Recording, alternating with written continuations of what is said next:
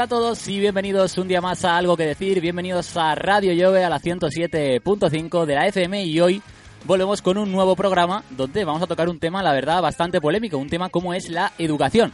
Antes de entrar en más detalle en el programa que hemos preparado para hoy, eh, hay que hacer una mención especial a Sergio, mi compañero, que hoy no está aquí, me deja solo en un día eh, un día como hoy, pero bueno, se lo, se lo perdonaremos y vamos a presentar a los dos protagonistas que tenemos en la tarde de hoy. En primer lugar a Pablo Soler, ¿qué tal? ¿Cómo estás? Bien, bien, buenas. ¿Nervioso o bien? ¿Estás bien, sí, no? bueno, es la primera vez, pero supongo que se pasará. Y por otro lado tenemos a Carolina González, que también nos acompañará en el programa de hoy. ¿Qué tal? ¿Cómo estás? Hola, muy bien. Bueno, pues antes de comenzar con el programa, vamos a dejaros con un tema de Riot Propaganda, un tema que ha elegido Carolina, ¿verdad? Sí. Plata o plomo, y volvemos enseguida repasa- repasando ya el tema de la educación.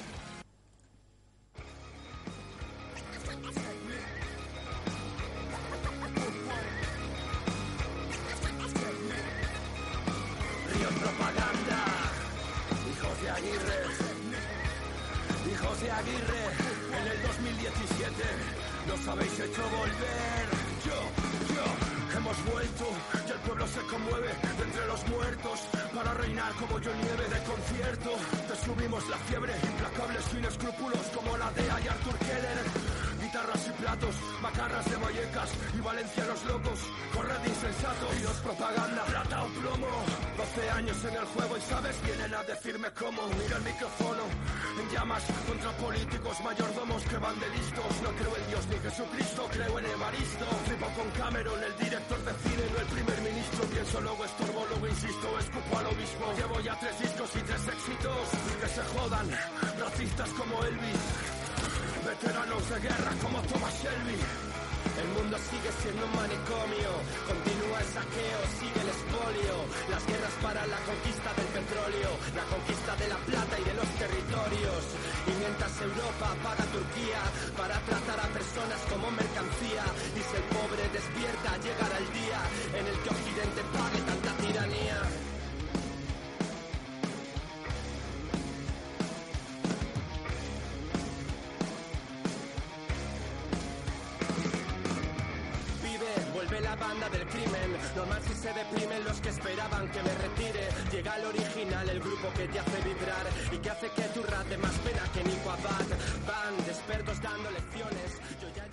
Bueno, pues seguimos nuevamente en directo en la 107.5 de la FM en Radio Llove y vamos a empezar repasando el tema de hoy, como decíamos anteriormente, la educación.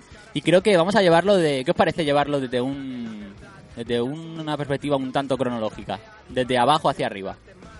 Sí, ¿Parece bueno, bien? Sí, a mí me parece... Así que bueno, vamos a empezar con el, con el inicio de los estudios, ¿vale? Corregirme si, si me equivoco en, en lo que voy a comentar ahora. Los estudios comienzan cuando tenemos tres años, ¿no? En, es, me parece P3, P4, P5, primero, segundo, tercero, cuarto, quinto y sexto de primaria. Y después ya viene, la etapa de- del instituto, eh, primero de la ESO, así hasta cuarto y luego bachillerato, ¿no? Correcto. Hasta ahí de acuerdo. Sí. Bueno, pues antes de empezar a repasar un poco esta etapa, os voy a dejar con un vídeo, un vídeo que se titula Desmontando la educación española en 5 minutos, que nos habla un poco de, de las características o de lo que realmente tiene que estudiar un joven de estas edades durante estos ciclos que, os comentaba. a los cinco años otros cuatro ámbitos, ya llevamos 12. Ahora pasamos a primaria y tienen ocho materias en primero, otras ocho en segundo, otras ocho en tercero, otras ocho en cuarto, otras ocho en quinto, otras ocho en sexto y ahora vamos con la ESO. En primero de la ESO tienen un mínimo de 10 materias, en segundo otro mínimo de 11, en tercero otro mínimo de 11 y cuando lleguemos a cuarto de la ESO pueden tener incluso un mínimo de 12 materias. Bueno, esto son aproximadamente 102 materias superadas que, recordar, tenemos evaluaciones trimestrales, así que como mínimo han tenido que superar 306 evaluaciones trimestrales y centenares de exámenes parciales. Todo ello se lo van a jugar en una sola prueba, que es la reválida de cuarto de la ESO. Pero ahora hay que seguir. 13 años no son suficientes. Vamos a primero de bachillerato y vamos a tener como mínimo 10 materias más. Y en segundo, que además es más corto, tenemos como mínimo 8 materias más. Bueno, esto ya dan un mínimo de 120 materias.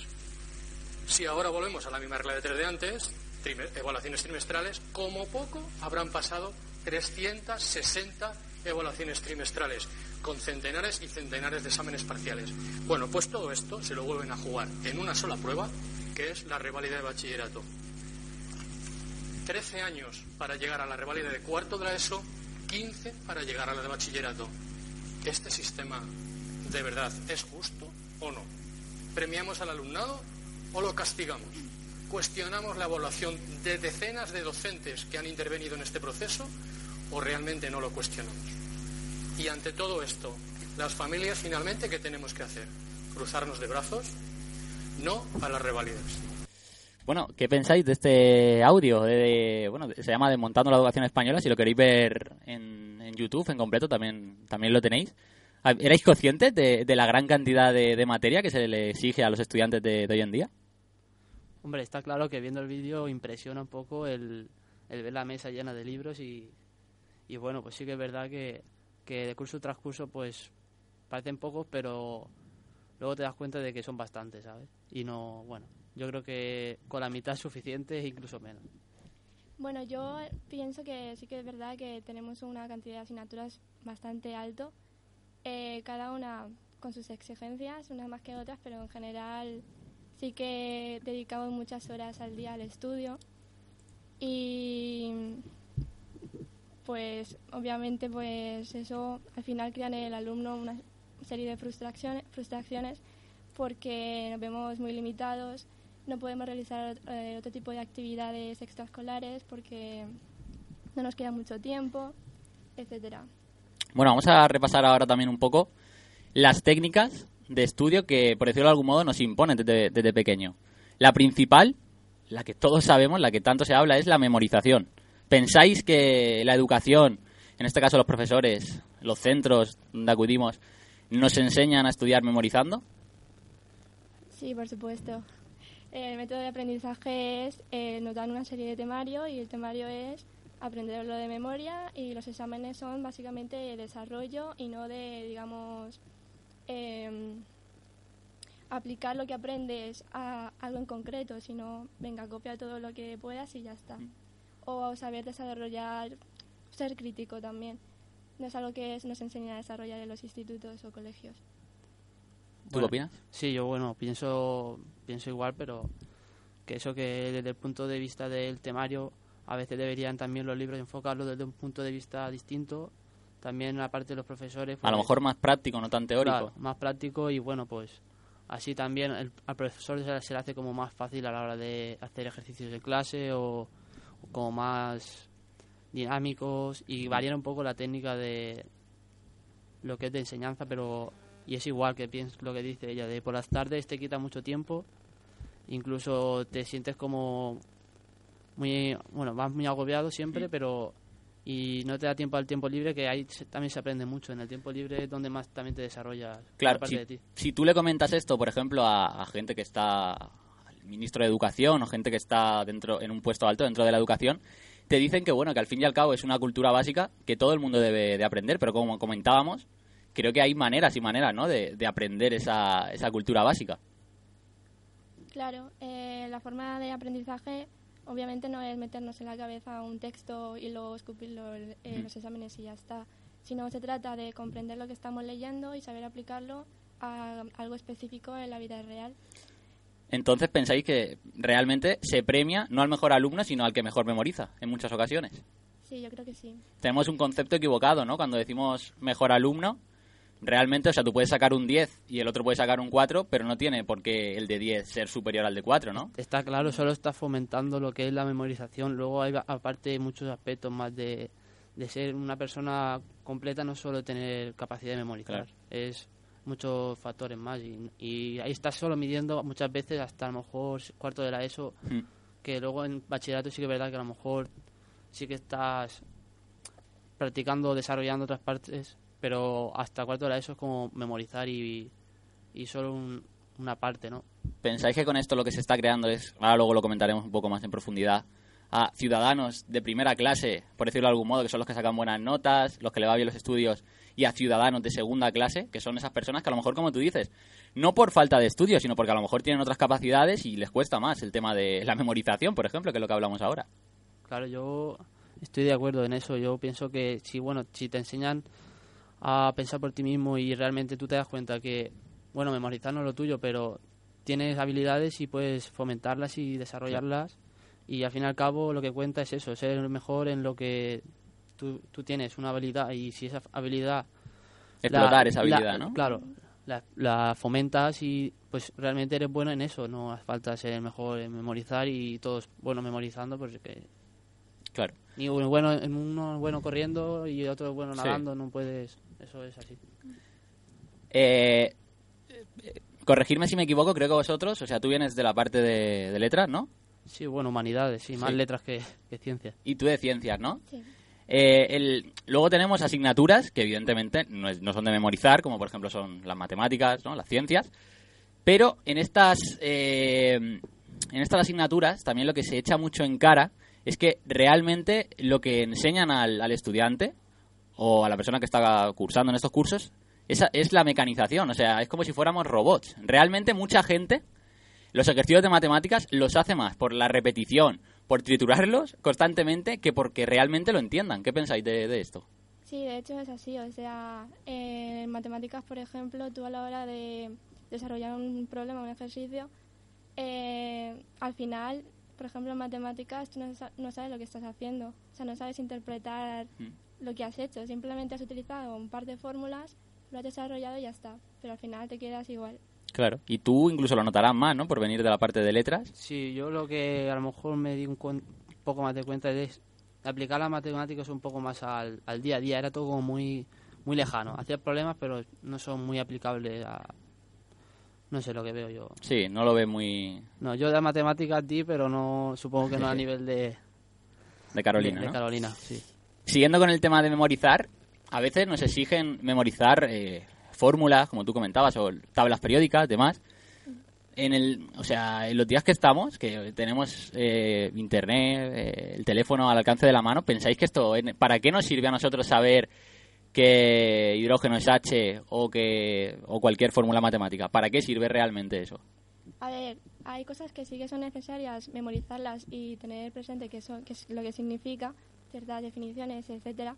Lo que se trata es de saber utilizar esas herramientas, o sea, no aprenderte una definición de algo y ya está, y luego copiarlo en un examen y ya está, que no te sirva para nada. Si tú te sabes la, tabla- la tabla periódica de, de memoria, por ejemplo, que sepas eh, utilizar sus propiedades y, y eso a algo práctico.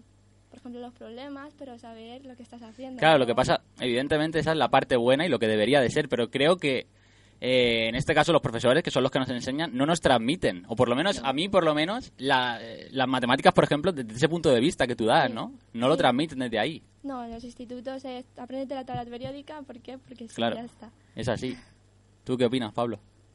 Más de lo mismo, ¿no? Yo es que las matemáticas. Bueno, eh, si habéis escuchado en el tema, eh, el vídeo, el audio que hemos escuchado anteriormente, lo que recrimina un poco es el, tema de las reválidas. Como sabéis, bueno, se, se impusieron hace poco, es cierto que las quieren quitar, tampoco sé muy bien cómo va el tema ahora mismo, pero actualmente siguen vigentes. Que bueno, es, tú una vez terminas la ESO, la educación, la educación secundaria obligatoria, tienes que hacer una reválida para volver a demostrar que lo que ya has aprobado, eh, bueno, para volver a demostrar lo que ya has hecho, por decirlo de algún modo, ¿no? Y luego en bachillerato, igual. ¿Qué pensáis de- del tema de las reválidas? Vosotros que estáis metidos de pleno en el mundo de... pues a mí directamente esto me. A ti como estudiante te mataría esto, Yo- ¿verdad? Mm, Sí, claro, yo, vamos, ahora mismo como pongo. Creo que, o sea, a vosotros no, vosotros no habéis hecho reválida, ¿o sí?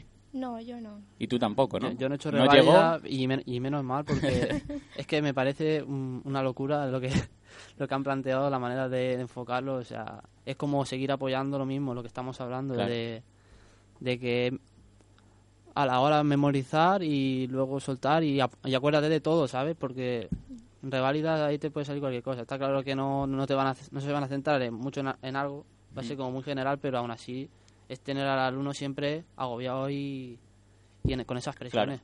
Sí, yo creo que supone una sobrecarga para los alumnos. de, y también un extra de frustración de tengo que volver a estudiarme todo esto en, en X tiempo, no me va a dar tiempo, estoy agobiado, Claro. etcétera. Yo desconozco un poco el tema, vosotros lo sabréis mejor, pero la reválida de bachillerato, ¿en qué se diferencia exactamente en cuanto a selectividad? ¿Qué diferencias hay entre una cosa y la otra? ¿O es prácticamente una prueba similar? Pues diferencia entre reválida y la PAO. Sí, Yo tengo entendido de que la reválida es más... es como una prueba eh, que tú tienes que superar para demostrar que tienes los conocimientos básicos de bachillerato y conforme a esa nota pues te dejan entrar o no a la universidad. Básicamente es lo mismo que la PAO, solo que tienes que volver a estudiar. claro, pero no, no existe la- esa necesidad, ¿no? Por lo menos lo que yo creo, ¿no? De hacer... Es que es como... lo malo es que, claro, si no superas esta prueba, pues tienes que volver a repetir Claro, claro. bachillerato. Pero yo, por ejemplo, que tengo un hermano, tú también, ¿no? Sí, Y, sí. pues, no sé si es tu caso también. Sí. Es que eh, la carga que van a tener ahora es increíble. Yo creo que esto es que ayuda a que ese estudiante que a lo mejor va más justito vea este tipo de cosas y evidentemente o se rinda o, o deje los estudios o busque otras alternativas porque yo creo que están matando sobre todo al estudiante que le cuesta, ¿no? Eh, los estudios. Desde mi punto de vista le, le secas el cerebro, ¿sabes? Eh, Hmm. no, no estás ahí fomentando lo que, lo que estaba Claro. haciendo antes. Y bueno, mi hermano, suerte también ha tenido como yo, que ha estado en el límite justo de... de Ah, tampoco le- No, la no le ha llegado, pero está, no sé si está, está ya implantado el... Hay que hay mucha polémica todavía. Yo creo que no lo saben ni, ni ellos Es que mismos, yo, ¿no? creo Pero- que, yo creo que ya no... Vamos, es difícil aún Sí. implantar eso. es- Y bueno, y luego ya para terminar este primer eslabón, o este primer tema, eh, supongo que como sabéis antes en la EGB se estudiaba hasta, hasta octavo, ¿no? No hasta sexto, como actualmente. Ese cambio, o sea, ¿le veis mucho sentido? Estamos hablando de que niños de 12 y creo que incluso de 11 años van al instituto y se juntan con gente que tiene 12, que evidentemente vive en otro ambiente, tiene otros gustos, es, es- es totalmente diferente. ¿Qué pensáis de este cambio? Para mí absurdo, por lo menos. Pues a ver, depende, ¿no? Sí que es verdad que el paso de la, del colegio al instituto para, algunas, para algunos alumnos y alumnas se le supone un, un cambio bastante brusco, Claro. Porque en primero de, de la ESO, pues hombre, ahora nos, nos parece... Sí, nos parece muy Sí, pequeño, pero cuando llegas, claro, es un salto es bastante- importante. Sí, es bastante, el cambio se nota bastante. Lo que pasa que, bueno, es, lo que te- es que, claro, de 12 o incluso 11 años a 14, ya vas, yo creo que mucho más formado, ¿no? Y luego hay muchos estudiantes, de estos son- te estoy hablando de dos estadísticos, de llegar con muy buenas notas en primaria y a lo mejor de juntarse con malas compañías, de lo que tú dices, de no adaptarse a ese salto tan grande, su, su carrera estudiantil se complica.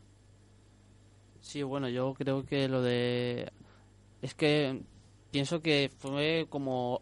Eso debería ser como... La gente lo vería un poco raro también. Eso es Claro. como decir, pues, ¿qué pasa? Que no caben los de, los de primero y segundo de la ESO no caben en el colegio y tenemos que cambiarlos de Sí, instituto. Sería poco eso, ¿no? Pero si el sistema educativo no cambió a lo mejor tanto como pensaban y Mm. es como cambiar los nombres. La verdad que sí, toman unas decisiones un tanto incomprensibles en muchos casos. Vamos a hacer un pequeño descanso, si os parece. Vamos a dejar con un tema que ha elegido ahora el, el señor Pablo, Stargazing, ¿puede ser? Sí, de Kigo, sí. La nueva, la, que- nueva, la nueva de Kigo. Así que bueno, vamos a ver. Kigo es el artista. Sí, Caigo, mejor dicho. Caigo y bueno, y volvemos enseguida con hablando más sobre la educación.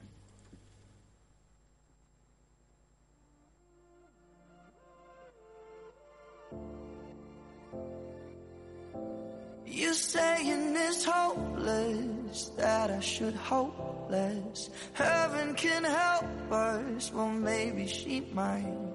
You say it's beyond us. What is beyond us? Let's see and decide. We've been meteoric even before this. Burns half as long when it's twice as bright. So if it's beyond us, then it's beyond us. Let's see and decide. And I will still be here, stargazing. I still look up, look up, look up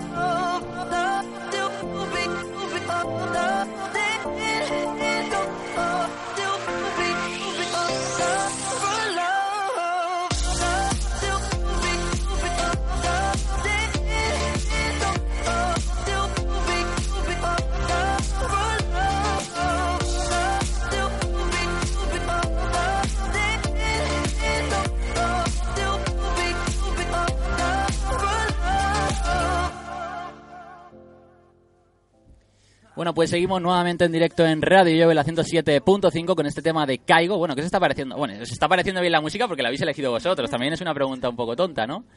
Bueno, vamos a pasar al siguiente tema y os voy a dejar con Jürgen Klarik, con un audio de Jürgen Klarik, que no sé si sabéis quién es. Bueno, os comento rápidamente, es eh, actualmente en cuanto a tema de venta, de neuromarketing, es el líder en estos aspectos y bueno, se dedica a dar charlas de, motivación, también a hablar de, la educación, como, como en este audio, como en este audio, perdón.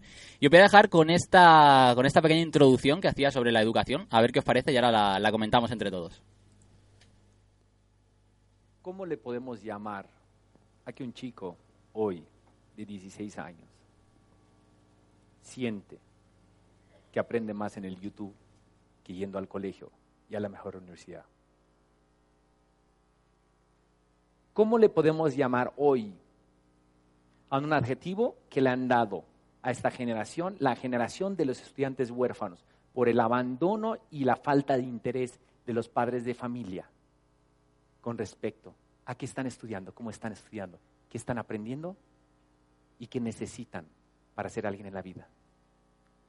¿Cómo le podemos llamar a las instituciones que te enseñan o te dan materias 13 materias, 18 materias, 25 materias, y después de estudiar 14 años en tu vida, nunca te enseñaron a comer, a respirar, a dormir. ¿Cómo le podemos llamar a una generación que estudia cinco años, se gradúa y no saben hacer nada? ¿Cómo le podemos llamar? A una educación que los chicos salen de la preparatoria y ni siquiera saben usar correctamente el Excel. ¿Cómo le podemos llamar a maestros que no les gusta lo que hacen, no les gusta a sus alumnos y no les interesa enseñar con el corazón? ¿Cómo le podemos llamar a instituciones? Que le enseñan a la semana a un ser humano entre 5 y 8 horas de matemáticas a la semana y les enseñan casi nada de competencias blandas y habilidades prácticas para la vida. ¿Cómo le podemos llamar a un sistema educativo donde tú puedes ir a tres cuadras de la SEP y comprar el título con el holograma y el certificado y el número por 75 mil mexicanos y puede ser cualquier persona, ¿sí? Y puedes tener cualquier título por 75 mil mexicanos. ¿Cómo le podemos llamar? Que el 3% de los maestros en el mundo saben atender una situación de bullying.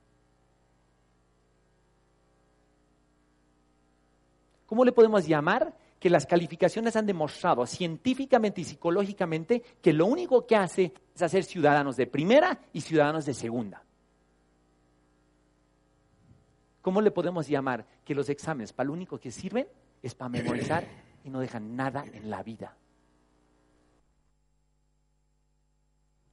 Bueno, pues hasta aquí este audio de Jürgen Klarin, un poquito extenso, pero yo creo que comparto muchas cosas con las que dice. Entiendo que puede ser un poco polémico, pero bueno, creo que es una reflexión bastante interesante, ¿verdad? Sí, o sea, yo estoy de acuerdo en algunas cosas sobre lo que ha dicho de básicamente mm, exceso de, asignaturas, mm. falta de tiempo, eh, los profesores que también hay algunos que se les nota que no, no tienen vocación.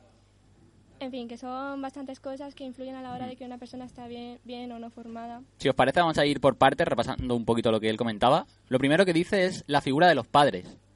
Que bueno, evidentemente creo que son, son referentes de los hijos y sí que tienen un papel importante, ¿no? Ya no solo dentro de la familia, sino también eh, eh, fuera, ¿no? En el, en el exterior. ¿Pensáis que un padre es determinante a la hora de la educación de un niño?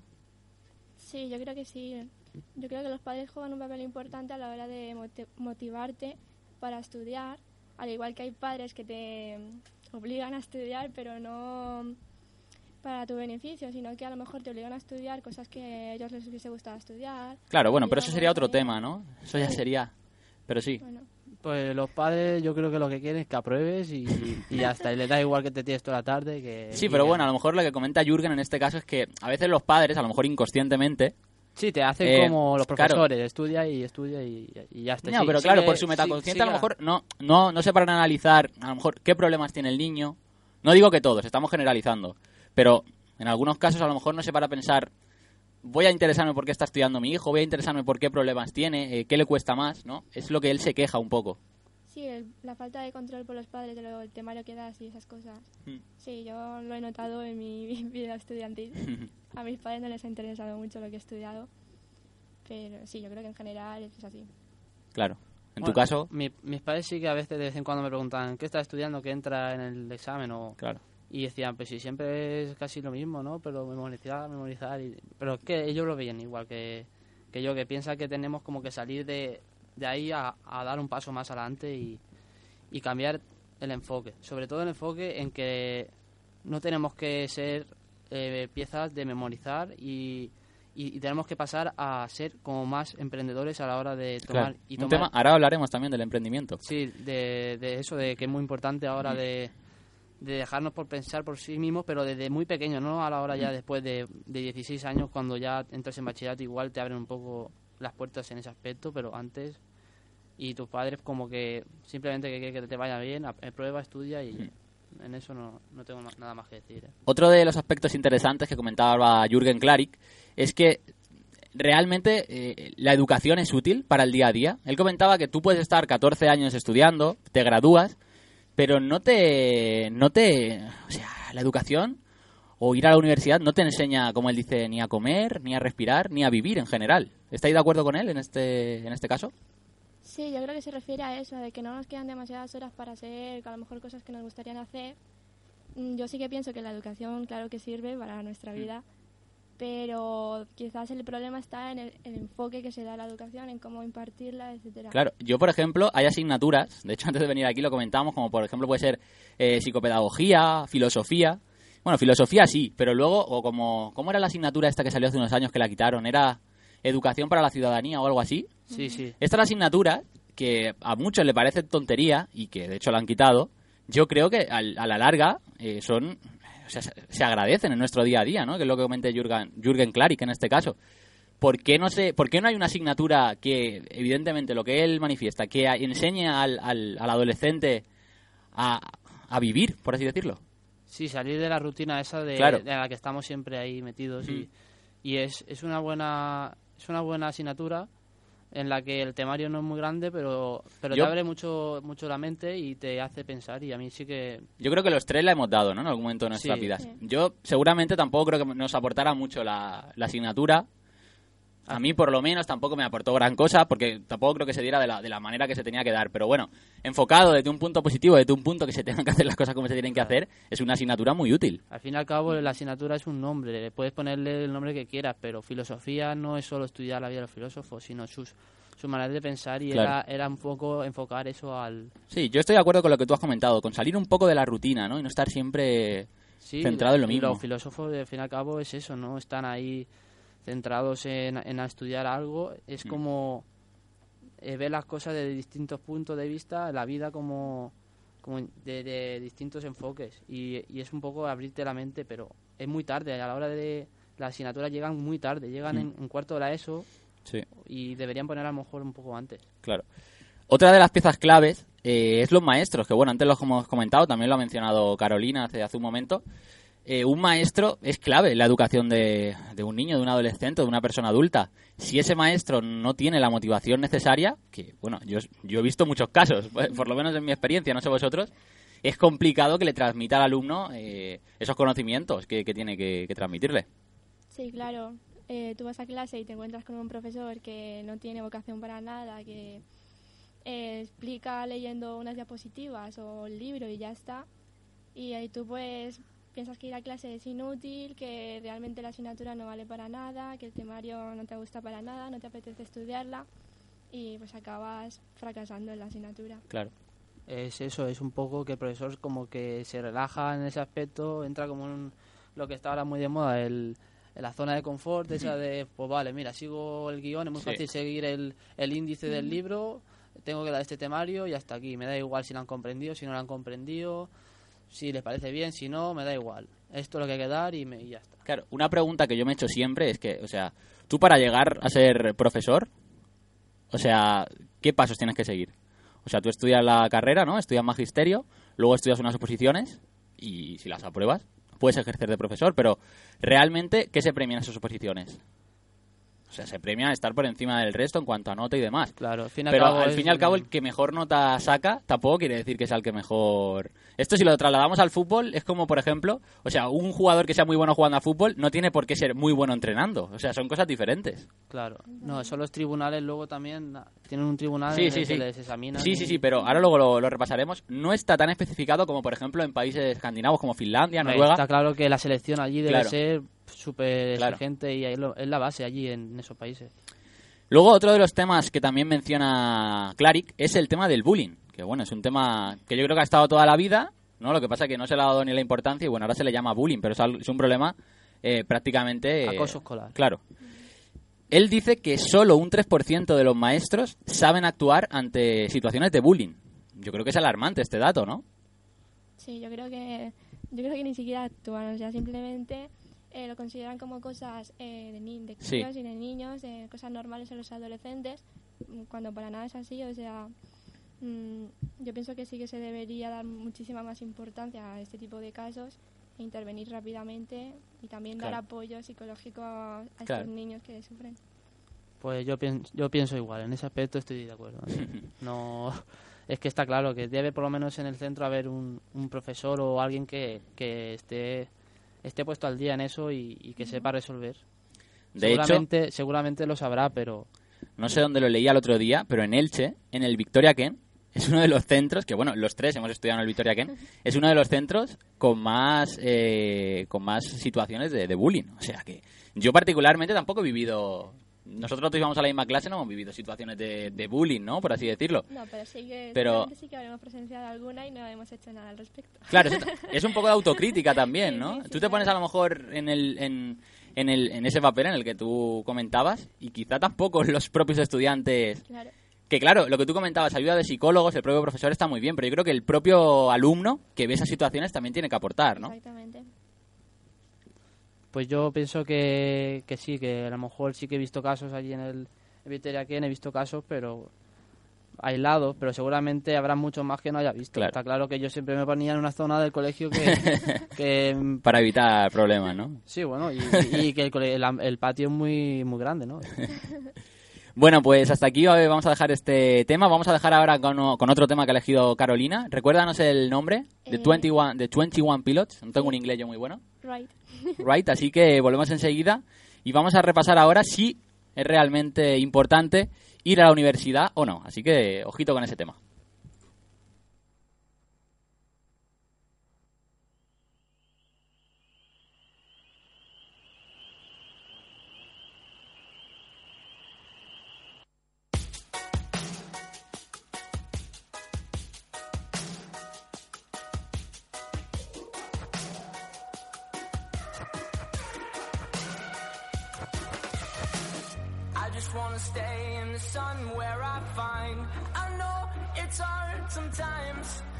Pieces of peace in the sun's peace of mind. I know it's hard sometimes.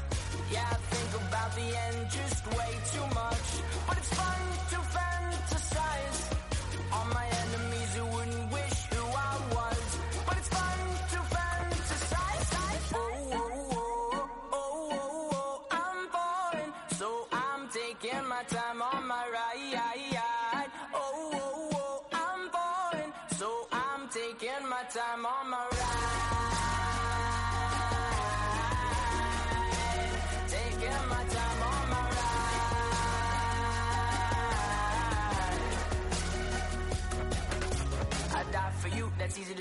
have a list of people that we would take. A bullet for them, a bullet for you, a bullet for everybody in this room. But they don't seem to see many bullets coming through.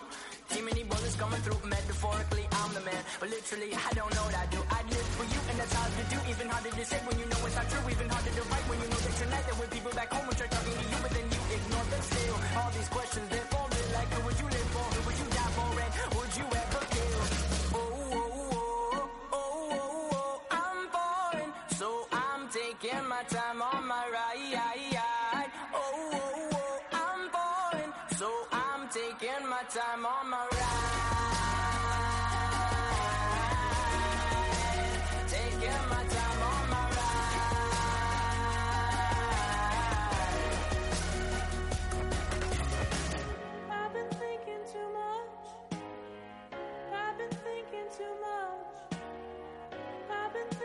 too much. I've been thinking too much. Help me. I've been thinking too much. I've been thinking too much. I've been thinking too much. Help me. I've been thinking too much. I've been thinking too much. I've been thinking too much.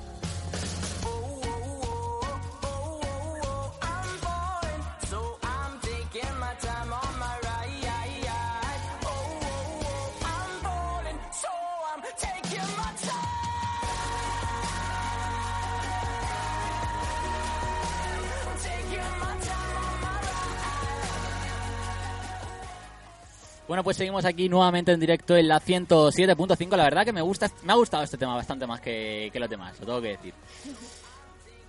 Bueno, eh, vamos a centrarnos un poquito más en los protagonistas. Antes de empezar con lo que comentábamos antes, de que si la universidad nos aporta eh, cosas, o sea, si la universidad nos aporta realmente algo importante, de si es necesario ir. Antes de centrarnos en esto, quiero que me contéis un poco vuestra historia en el mundo de los estudios. Si habéis sido buenos estudiantes, si habéis sido malos, si habéis repetido, estas cosas. Bueno, yo la universidad la verdad que la veía muy lejos. Bueno, pero vamos a empezar desde abajo. Desde abajo. primaria, sí. Desde primaria. No, pues en primaria muy bien.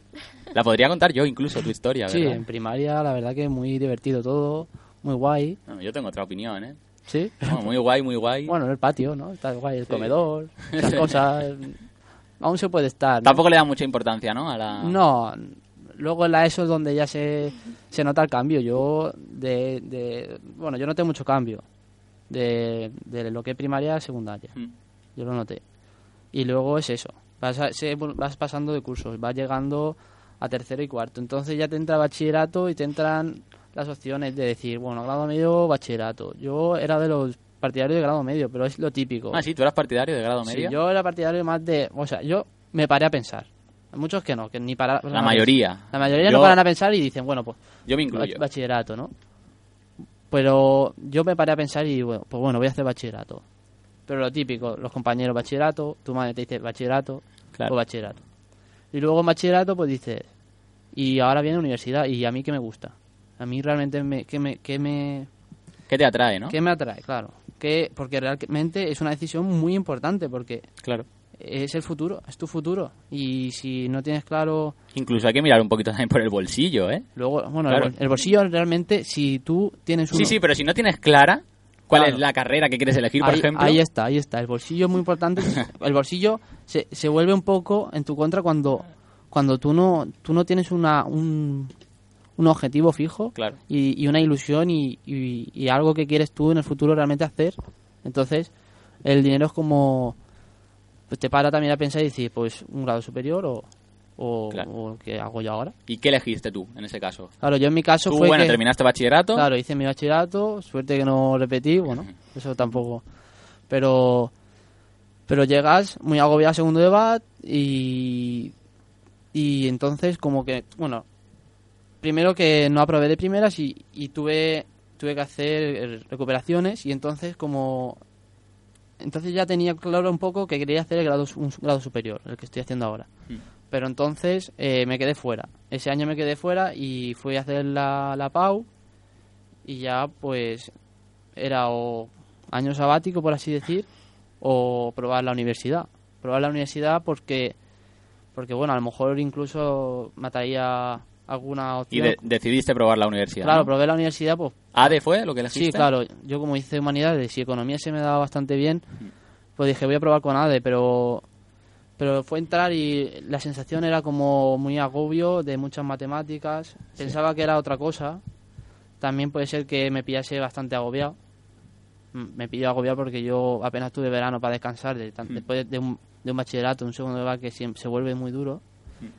Y entonces como que te agobias, te agobias y eso, no aguanté ni, ni aguanté dos semanas. aguanté dos semanas y... Y dijiste, "Esto no es lo y mío", dije, ¿no? esto no... Puede ser que a lo mejor si me hubiese pillado en otro momento, pues sí, igual hubiese aguantado un poco más, incluso luego me hubiese arrepentido a final de curso y hubiese dejado a final de curso, no, no lo sé. En tu caso, ¿cómo fue, Carolina? Pues en mi caso bastante similar, la verdad. Eh, la etapa de mm, la ESO y eso, pues en general bien, pero luego cuando llegas a bachillerato empiezan a meterte presión, bastante presión, Ujú. que si la PAU, que si tienes que llegar a un mínimo de nota, eh, si quieres entrar a la carrera que quieras entrar. Claro, Yo- eso también es algo importante. Claro. Esa presión. Sí, yo en mi caso, pues en bachillerato no me fue muy regular, en segundo de bachillerato bastante mal y en la PAU pues también, porque si en bachillerato no, no llegaba a cumplir esa serie de notas que, que te piden. Claro, pues sí, bachillerato al fin y al cabo es como un entrenamiento para lo Sí, que va a ser después la. PAU, ¿no? Pues luego no llegas a la nota que- necesitas, no entras en la carrera, te frustras y yo en mi caso también entré a la carrera en la que estoy pues básicamente por, por hacer algo y no quedarme sin hacer nada y que mis padres no, no me lo echasen en cara. Y también el primer año de universidad, pues yo creo que me fue mal, porque me fue bastante mal por eso, porque salí de segundo de bachillerato y de la, uni- de la selectividad bastante frustrada y no me apetecía nada estudiar, lo que ha dicho él. El verano no te llega, o sea... Claro. No tuviste verano tampoco, tú mucho. No, de segundo de bachillerato sales bastante mal, la verdad. Entonces, bueno, llegando a este punto, ¿pensáis que la universidad merece la pena? ¿O depende? ¿O, o qué pensáis? Yo lo que pienso es lo que he dicho. Que tienes que tener una idea muy clara. Es verdad que luego, si, es- si, si, si de verdad estás por la labor de llegar a, a ese objetivo que siempre te ha ilusionado ser ingeniero, te ha ilusionado ser arqueólogo, yo que sé, lo que sea, Hmm. pues está claro que estudias con ilusión, te cueste lo que te cueste porque es lo que te gusta. Entonces a esa gente, pues, pues sí que está claro que la universidad es lo suyo y, y desde primero de bachillerato se van a centrar únicamente y exclusivamente a sacar una nota y esa nota será la que sirva para, para cumplir su- sus sueños. Sí, yo pienso lo mismo. Yo pienso que tanto la universidad como puede ser un grado medio o un, un, un curso de estos de formación básica, profesional, eh, puede ser útil, claro que es útil, pero el problema es eso, lo que hemos estado hablando del enfoque que se le da, porque la universidad tú llegas allí y es mucho peor que el instituto. En el instituto a lo mejor, como tienes confianza con los profesores y esos, a lo mejor te lleva más controlado. Entonces tú, el tópico este que dicen que es más difícil el bachillerato que la universidad, porque en la universidad estudias lo que realmente quieres, te interesa, para ti es mentira. Es mentira, es mentira. O sea, es más, en general suele, haber, suele llegar la gente a primer año de universidad y desilusionarse y algunos salirse de la carrera, etcétera. Claro, es que tampoco es lo que comentábamos al principio. Yo creo que no motiva. O sea, es más pesadez que motivación. Yo creo que es más una obligación de estudiar Claro. y ya está. Continuar los estudios y... Luego, otro de los temas que tú has comentado, ¿no? El tema de los grados superiores, de los grados medios y demás. Parece que no, pero es una buena alternativa. Tú, de hecho, estás estudiando un grado sí, sí, superior, en eso ¿no? me gustaría a mí hacerle hincapié Sí. porque es lo que estoy haciendo. Mm. Y mi caso fue porque porque yo realmente en el instituto no me no me orientaron, no me orientaron bien, eh, no me orientaron, hay un ori- orientador, pero si tú no acudes a él, él no va a acudir a ti. Entonces, los profesores tampoco hacen para que tú digan, pues mira, hay opciones en, en- después de bachillerato, no solo universidad, hay estas opciones que digan una, una clase, que paren un día, tío. Ya sabes que van con mucha prisa porque hay que dar el temario. Pues un día que vengan y te expliquen todo lo que hay. Que hay mucha gente que, que a lo mejor no lo pide, pero, pero A realmente mejor- quiere... A lo mejor ahora me matas, pero a mí sí que me dieron una charla sobre eso. Bueno, pues a, a mí, recuerdo. pues a mí no me dieron ninguna charla de los grados su- superiores. ¿No? No. No, Y me hubiese gustado, la verdad. Pero bueno, yo sí que fui a orientarme y entonces fue cuando decidí lo de lo que estoy haciendo ahora.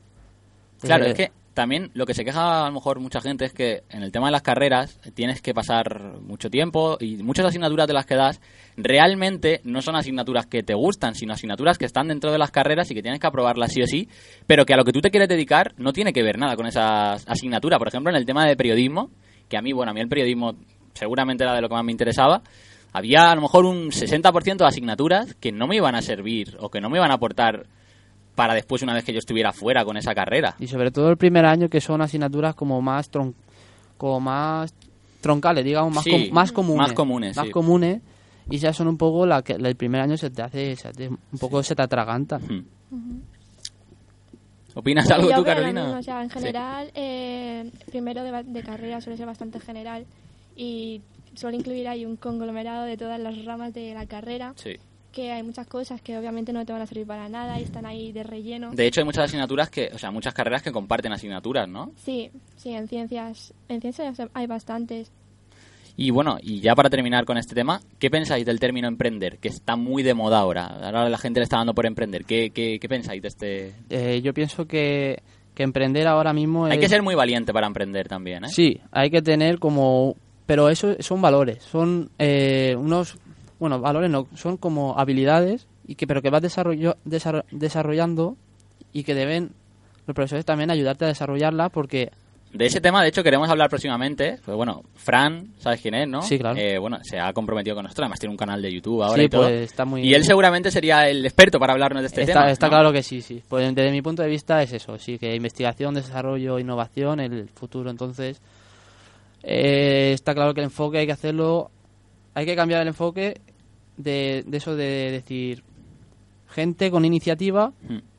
porque la iniciativa, con iniciativa, digamos, avanzan mucho. Eh, De hecho, creas ideas, ideas, conocimiento, conocimientos patentes, patentes avanzas, evolucionas, investigas y la investigación hoy en día eh, es la clave para la economía. de hecho, hay mucha gente, o sea, muchos genios que no han ten- sin carrera han triunfado. El, gen- el- el caso más curioso es Steve Jobs.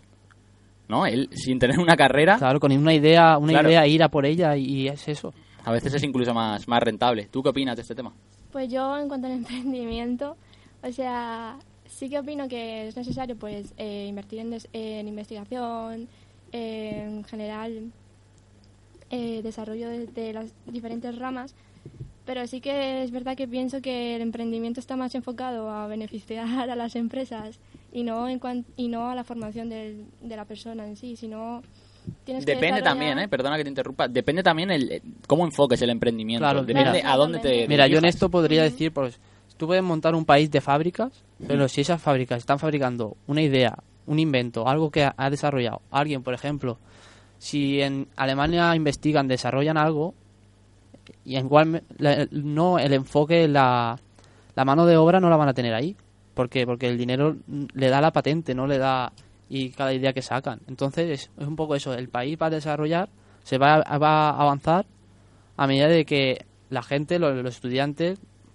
vayan eh, evolucionando en un sentido, ese es el sentido de, de que no van a hacer lo que ya hay, fabricar lo que ya hay, sino eso, patentes, ideas y, y gente que, la, que las pueda desarrollar, como tú, por ejemplo, eh, químicos, ingenieros químicos, de todo.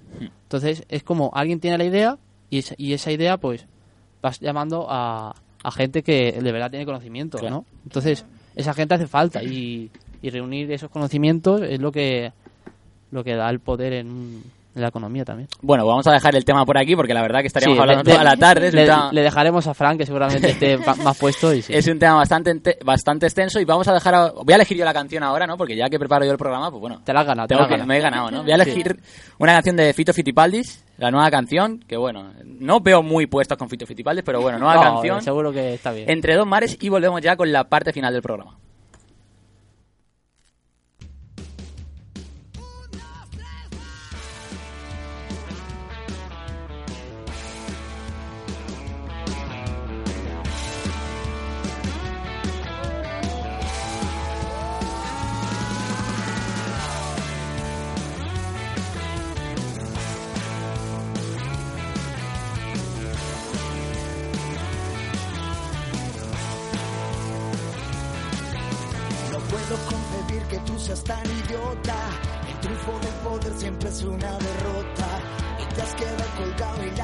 Es otra.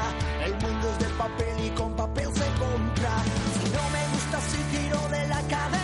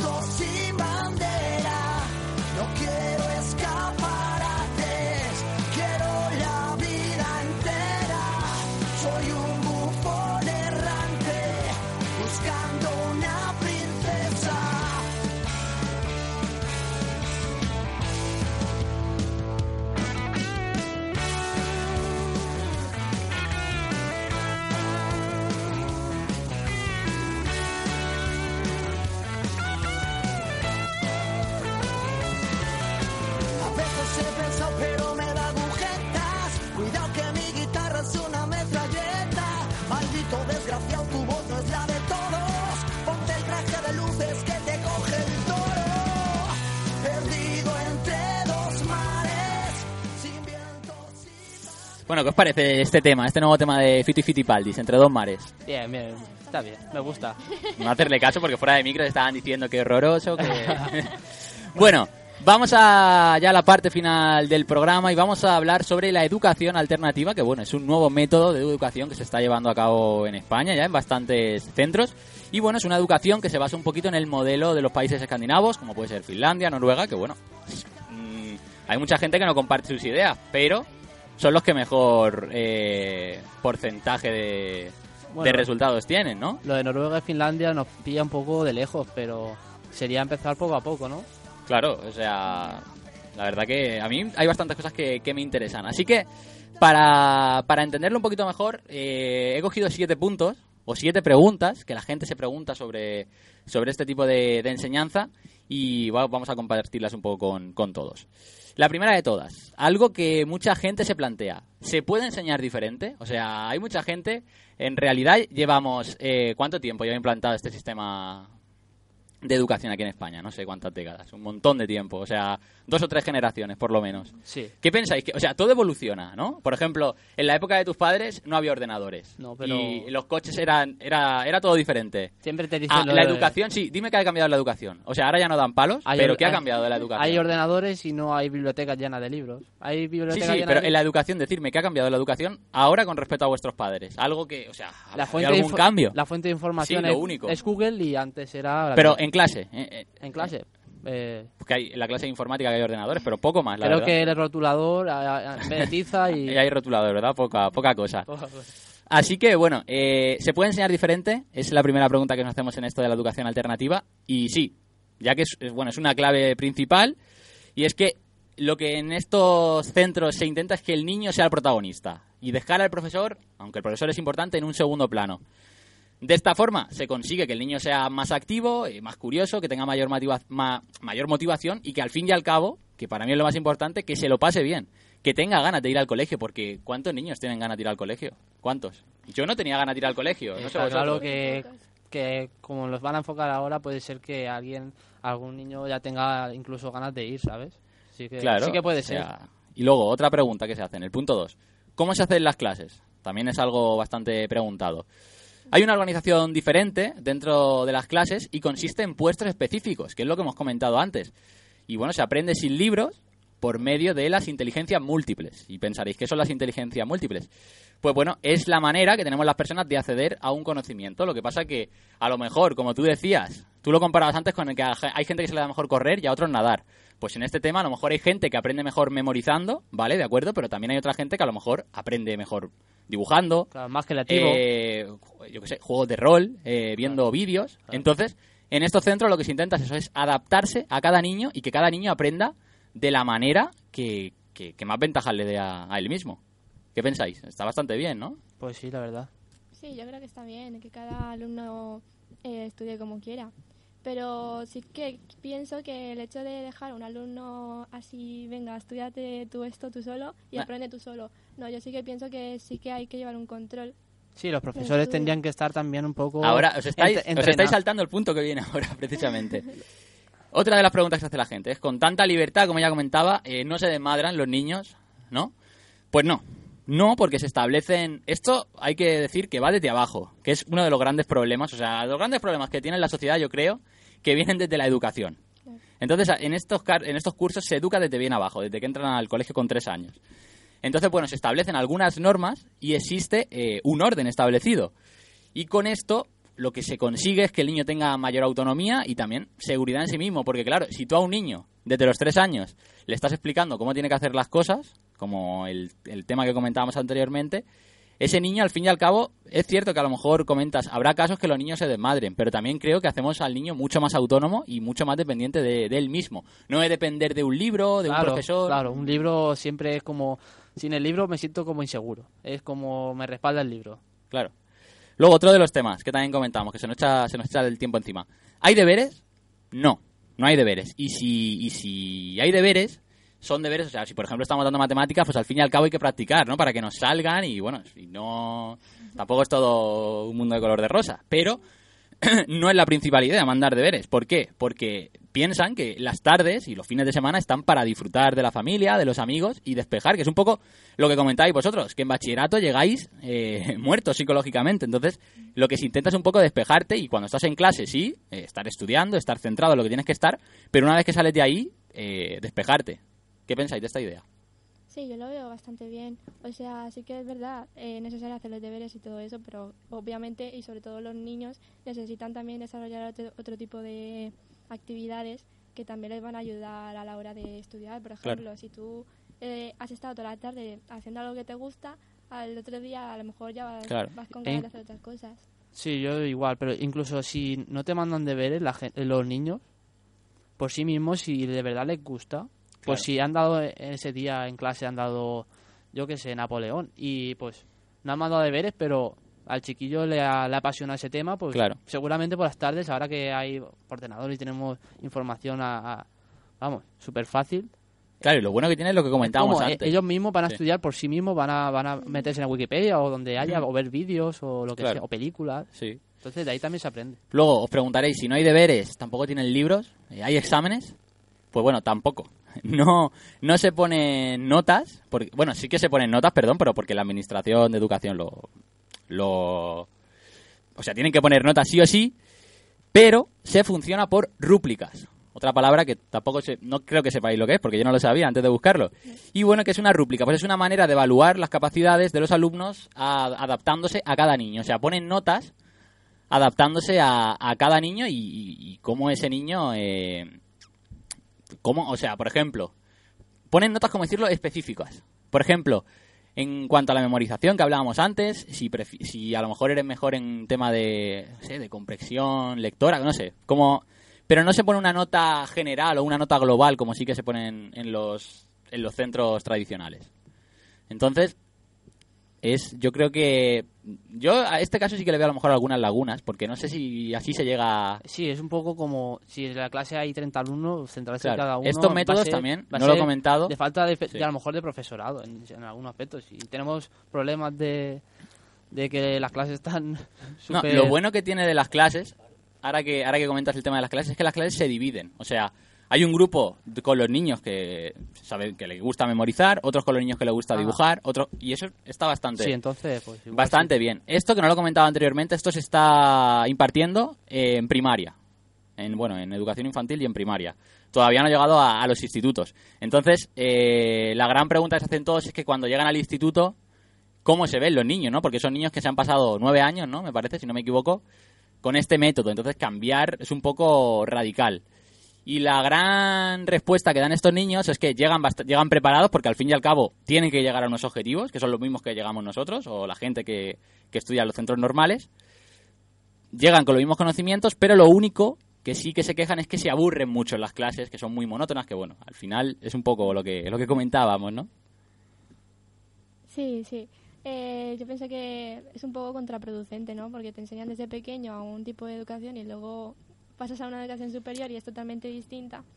Y no sé, a lo mejor ese alumno que ha estado estudiando de una forma durante toda su vida hasta ese punto, llega a estudiar, le obligan a estudiar de otra forma y eh, acabará otra vez, puede acabar desmotivado.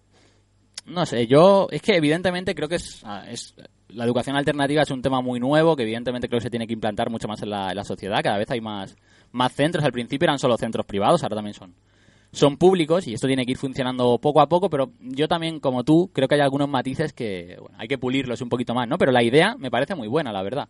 Es siguiendo un poco el modelo de, de Finlandia y estos países. La idea está bien, la idea está bien. Luego la práctica veremos Sí, si, la- si no bueno, cuesta... la práctica, el claro ejemplo lo tenemos en Finlandia y la práctica está saliendo muy bien. Sí, la práctica está bien. Pero Así que- parece como un, sí. un tipo de experimento, ¿no? O sea, vamos a ver cómo funciona este tipo de, de educación y si... Yo creo que no hace Bueno, falta hacer no, experimentos. pero- si vemos que en Claro, Finlandia no. va bien, ¿por qué no va Es bien? eso, evidentemente. ¿Para claro, queremos hacer experimentos? Si lo que falta yo creo que es presupuesto. A veces es que también tenemos esa idea en la cabeza de que hay que hacer libro-examen, libro-examen, tema-examen, y, y esto nos parece un poco nuevo, pero no sé. A mí me gustan estas iniciativas, la verdad.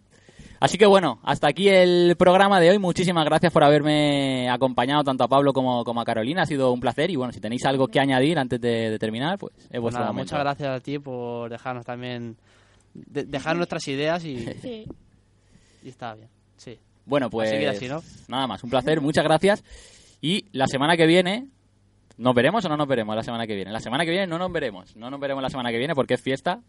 Pero bueno, nos veremos a, la siguiente. Así que nada, un placer. Y para terminar, vamos a dejar con Macaco, que no creo que sea uno de los artistas que más os gusta, pero bueno, es la banda sonora original de la película Tok Tok. La canción también se llama Tok Tok. Y os dejamos con Macaco y volveremos, como decimos, dentro de dos semanas. Un placer.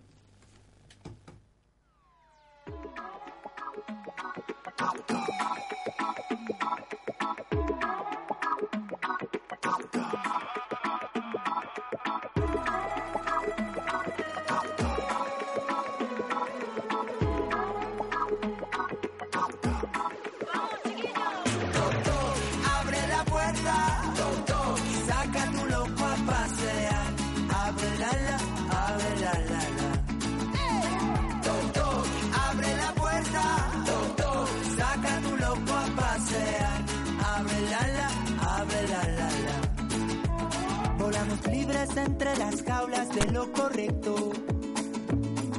Rodamos en alegría entre tanto entrecejo. Danzamos como los gatos sobre sus techos. Saltamos sin carrería entre tanto consejo. Somos la invisible manada. Somos una historia sonada.